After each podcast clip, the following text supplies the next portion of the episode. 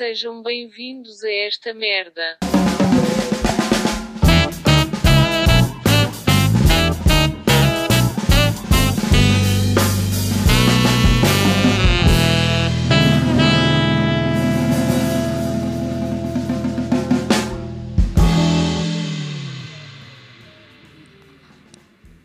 Antes de começar o podcast, era só para dizer que se quiserem contribuir para este pobre projeto, podem deixar doações no meu PayPal, link na descrição.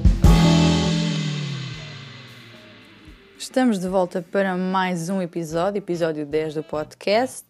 Tenho aqui um assunto para falar hoje, é um assunto que anda aqui a pairar muito na minha cabeça, que é sobre putas, trabalho, tempo porque eu acho que estas três palavras estão muito conectadas. E nós somos todos umas grandes putas, porque todos nós vendemos o corpo. Não é só as putas que vendem o corpo.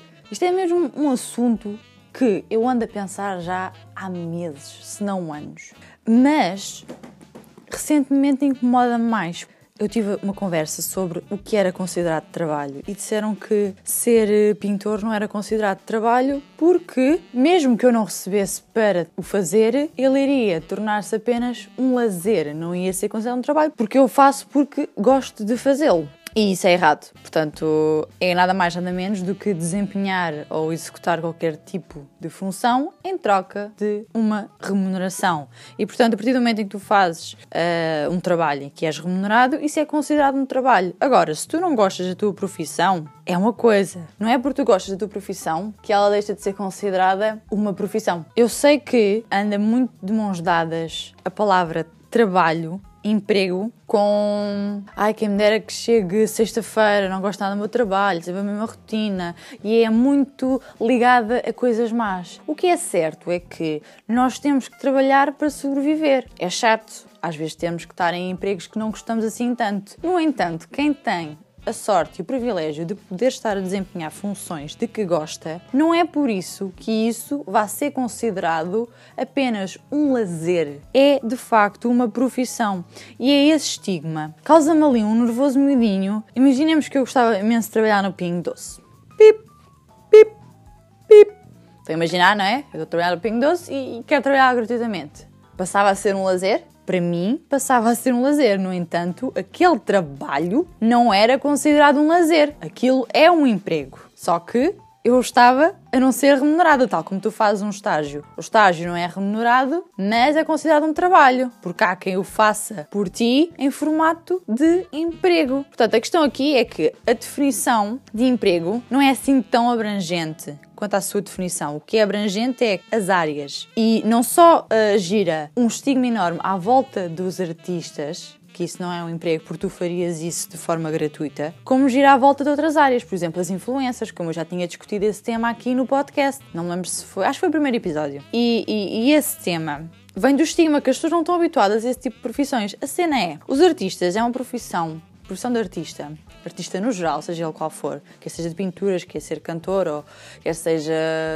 hum, ator, por exemplo. O facto de estás a fazer algo que tu gostas não é motivo para o teu trabalho, o teu emprego ser considerado só lazer. Tu podias fazê-lo como lazer, mas se tu recebes para fazê-lo, ele é trabalho. Temos que deixar de pensar que trabalho é só trabalhar das 9 às 5, ali no duro, receber mal, ser maltratado pelo patrão, ter que comer e calar aquilo que os clientes dizem e, e todo esse estigma que, que varia. Se isso é uma realidade, claro que é uma realidade e que muita gente passa por ela. Eu não estou aqui a negar isso, até porque essa má definição e esse estigma à volta do emprego andam de mãos dadas. No entanto, emprego não tem que ser sinónimo de uma coisa má. E porquê que eu hoje queria falar de putas? Porque putas vendem-se e nós também nos vendemos. Nós que não somos putas, toda a gente se vende. E as pessoas não percebem isso. Acham que estão a vender o corpo apenas as pessoas que são putas.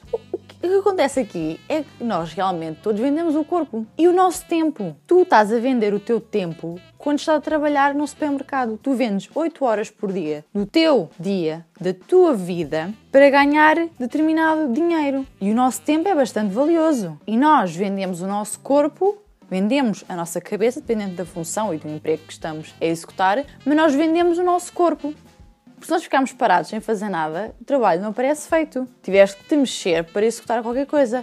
Só que a única coisa que é considerada como um templo e sagrado é a nossa punani. Quando que nós deveríamos, se calhar, dar mais valor à nossa cabeça, aos nossos pensamentos, aos nossos processos, quer criativos, quer hum, qualquer tipo de processo que haja na nossa cabeça. Por exemplo, as pessoas que descobriram a cura para, sei lá, qualquer coisa. Agora não lembro nada, ia dizer cancro, mas essa anda aí meio que a falhar. Nem toda a gente é, é curada. Mas imaginemos quem descobriu a cura para não sei o quê. Todo o processo de pensamento, de investigação, o tempo perdido, essa pessoa vendeu não só o seu tempo, como vendeu o seu pensamento. Ou seja, está tão interiorizado na cabeça das pessoas que a parte sexual das pessoas é algo tão sagrado que tem que ser intocável, que só pode acontecer em determinadas circunstâncias. É um tema tão pouco falado e que não, não podemos mexer, que nos esquecemos que se calhar temos outras coisas que também são igualmente sagradas. É que nós passamos a vida a vender-nos. Somos todas umas grandíssimas putas. Toda a gente, homem e mulher, é tudo puta, tudo se vende. E hum,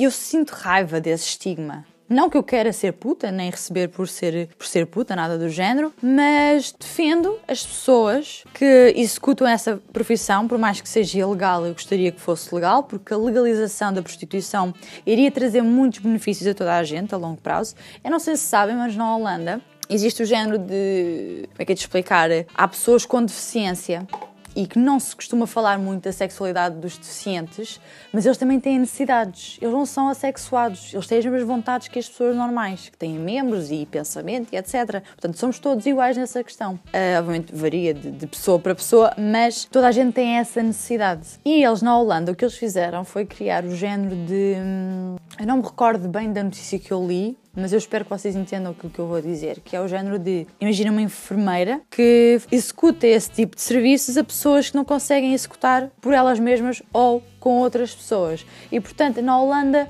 a parte sexual é vista como uma necessidade e bem vista, porque é de facto uma necessidade. Hoje em dia parece que não podes dizer que tens essa necessidade, começam logo a crucificar. É vista como uma necessidade e existe de facto sítios legais para as fazer. E aqui em Portugal, ou até mesmo na grande maioria dos países em que é ilegal, nós não temos as pessoas protegidas. Nós poderíamos ter chamada a clínica do sexo porque isto é de facto uma necessidade. Tu tens necessidade, se calhar, de ir ao dentista, tratar de um dente, se calhar também tens necessidade de pôr a tua vida sexual em dia. E aquilo que me revolta é que isso não é visto como uma necessidade, é uma necessidade que tens que conter só para ti, em silêncio, não podes falar dela. É, ai, cuidado com o teu templo, cuidado com a punani, não sei quê. Ah, mas as putas depois sofrem violência e depois as proxenetas.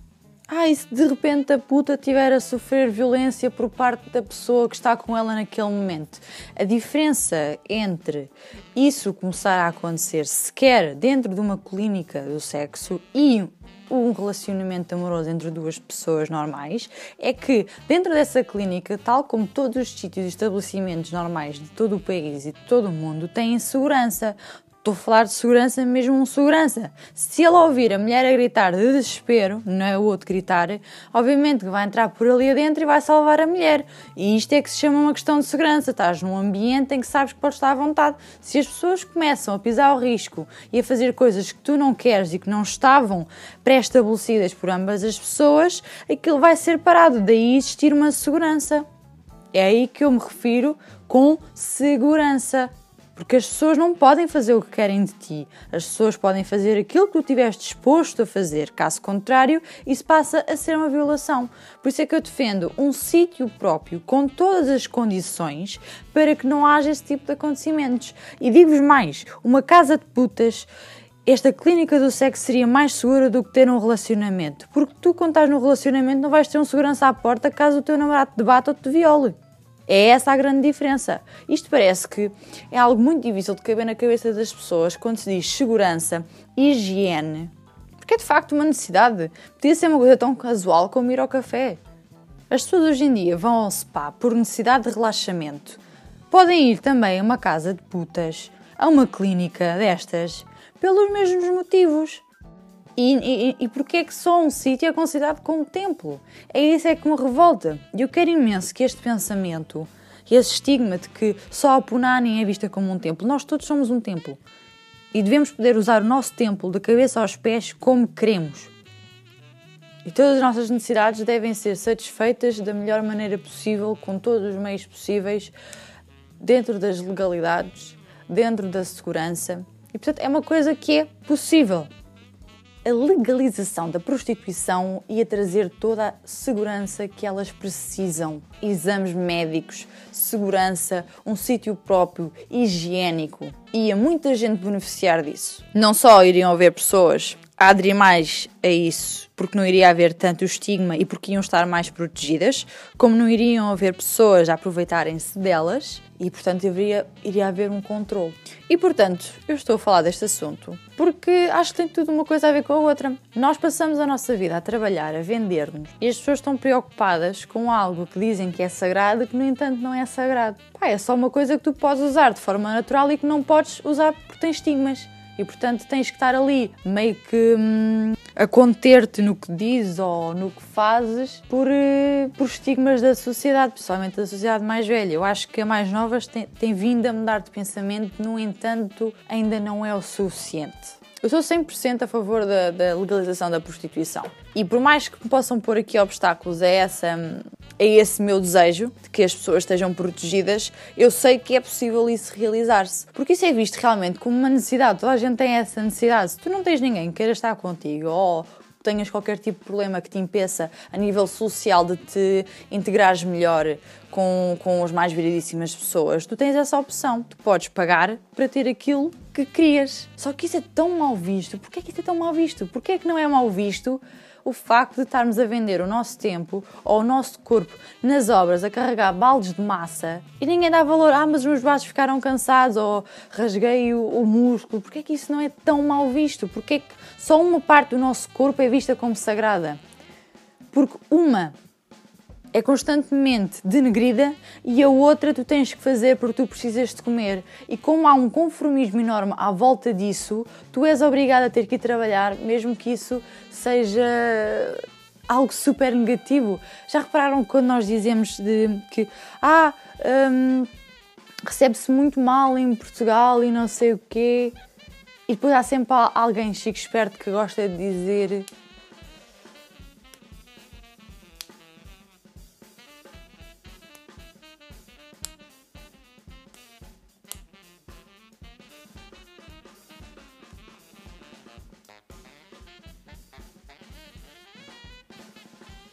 Tanto este assunto do, do artista ser considerado um trabalho, um emprego, seja ele qual for o artista, tanto o assunto da legalização da prostituição, tanto o assunto de vendermos o nosso corpo das mais viradíssimas formas, desde vender a nossa cabeça, a nossa mente, vender o nosso corpo, o nosso físico, a executar várias funções, é um tema que dá pano para mangas. Eu podia estar aqui a falar imenso sobre a parte da prostituição e tinha muitos prós uh, desse, dessa legalização e desse tema. E também percebo o porquê de serem contra, no entanto, se uma coisa é ilegal, a probabilidade de ser pior é ainda maior do que quando algo é legal. Lembram-se, na altura em que tínhamos muitos casos de consumo de drogas, problemas com doenças sexualmente transmissíveis e etc. Aquilo que Portugal decidiu fazer e muito bem foi legalizar o consumo e, portanto, ajudar nesse aspecto uh, os drogados para evitar que ficassem com, com, com as doenças e que isso se agravasse e, portanto, criar postos de trabalho, propósito de vida. Portanto, nessa altura em que era ilegal, as coisas eram menos controladas e, e quando as coisas estão legais, há um maior controlo e podemos evitar certas coisas. Entre legalizar e ilegalizar, eu prefiro que as coisas se legalizem e tenham algum controle. É que, obviamente, as coisas más nunca vão acabar. Nestes vários assuntos que eu falei, vai sempre haver gente ignorante que percebe de assunto, vai haver sempre pessoas que vão considerar que a punani é algo sagrado e que tem que ser intocável ou que pode ser só o marido, e isto já começa a entrar naquela. Hum, naquele, naquela, naquele aspecto em que entra a religião e que as pessoas têm crenças diferentes, mas eu estou aqui a falar com zero crenças em cima, porque eu não tenho crença nenhuma e, portanto, eu estou a falar por. Hum, não por, mas de forma imparcial, de forma muito imparcial. Isto não é só uma opinião minha, isto é de veras um facto. Eu não estou a dizer isto só porque, porque eu acho que devia ser assim, é porque, de facto, o nosso corpo, da cabeça aos pés, deveria ser considerado sagrado e não devíamos sujeitar a determinadas coisas. E quando digo determinadas coisas, falo desses empregos que nós infelizmente temos que fazer porque precisamos de comida na mesa e de sobreviver e devemos sujeitar-nos àquilo que decidimos e ter as mínimas condições possíveis, quer seja no trabalho normal no Ping Doce, quer seja a prostituir-nos, devemos ter as mesmas condições. Portanto, um não tem que ser mal visto e outro tem que ser bem visto. Ambos têm que ser bem vistos porque ambos são necessidades, ambos são considerados empregos. Nós só temos uma sociedade que ainda não consegue ver as coisas como elas realmente são. Nada melhor do que estudar, informar-nos e tentar lutar por uma vida melhor, porque toda a gente sabe que não é fácil arranjar o emprego que gostamos, mas não é porque nós gostamos do emprego que ele se vai tornar lazer. Emprego é emprego. Trabalhas, recebes dinheiro, é considerado um emprego. Influencer, fotógrafo, ator, pessoal que trabalha ali no círculo, a fazer no círculo dos semáforos, é trabalho. Recebes dinheiro, é trabalho. Por mais que achem que não, por mais que achem que é boa vida, que é ter privilégio de fazer coisas boas, nunca vai ser considerado só lazer. Eu acho que isso às vezes é mais dor de cotovelo do que outra coisa. Lá está, é aquilo que eu expliquei. É o estímulo do que é o trabalho. Anda de mãos dadas de coisas negativas. Se trabalhas, trabalhas em alguma coisa má. Não, vocês devem pensar que eu nunca recebi aquele tipo de perguntas de Ah, és artista, mas e o que é que trabalhas? Percebem? Há sempre o estímulo de que isto é um lazer e tu tens que trabalhar em algo pior, tens que fazer, tens que desempenhar qualquer função mais dura, tens que fazer aquilo 9 às 5, caso contrário não estás a trabalhar, estás só a, a existir. Eu não acho isso correto. Mas pronto, eu, eu consigo perceber. Portanto, dou, dou um desconto. No entanto, estou aqui para aprender e também para ensinar. Acho que isso é fundamental aprendermos uns com os outros. Acho que às vezes nós temos que nos basear realmente em facto e naquilo que deve ser mesmo. Tô, ser mais imparciais. Evoluir é importante. Aprender com o passado também é importante. Portanto, olhem, sejam umas grandes putas. Pronto, é isso. É isso mesmo. É essa a mensagem. Portanto, trabalhem como putas. Que ser puta é vida.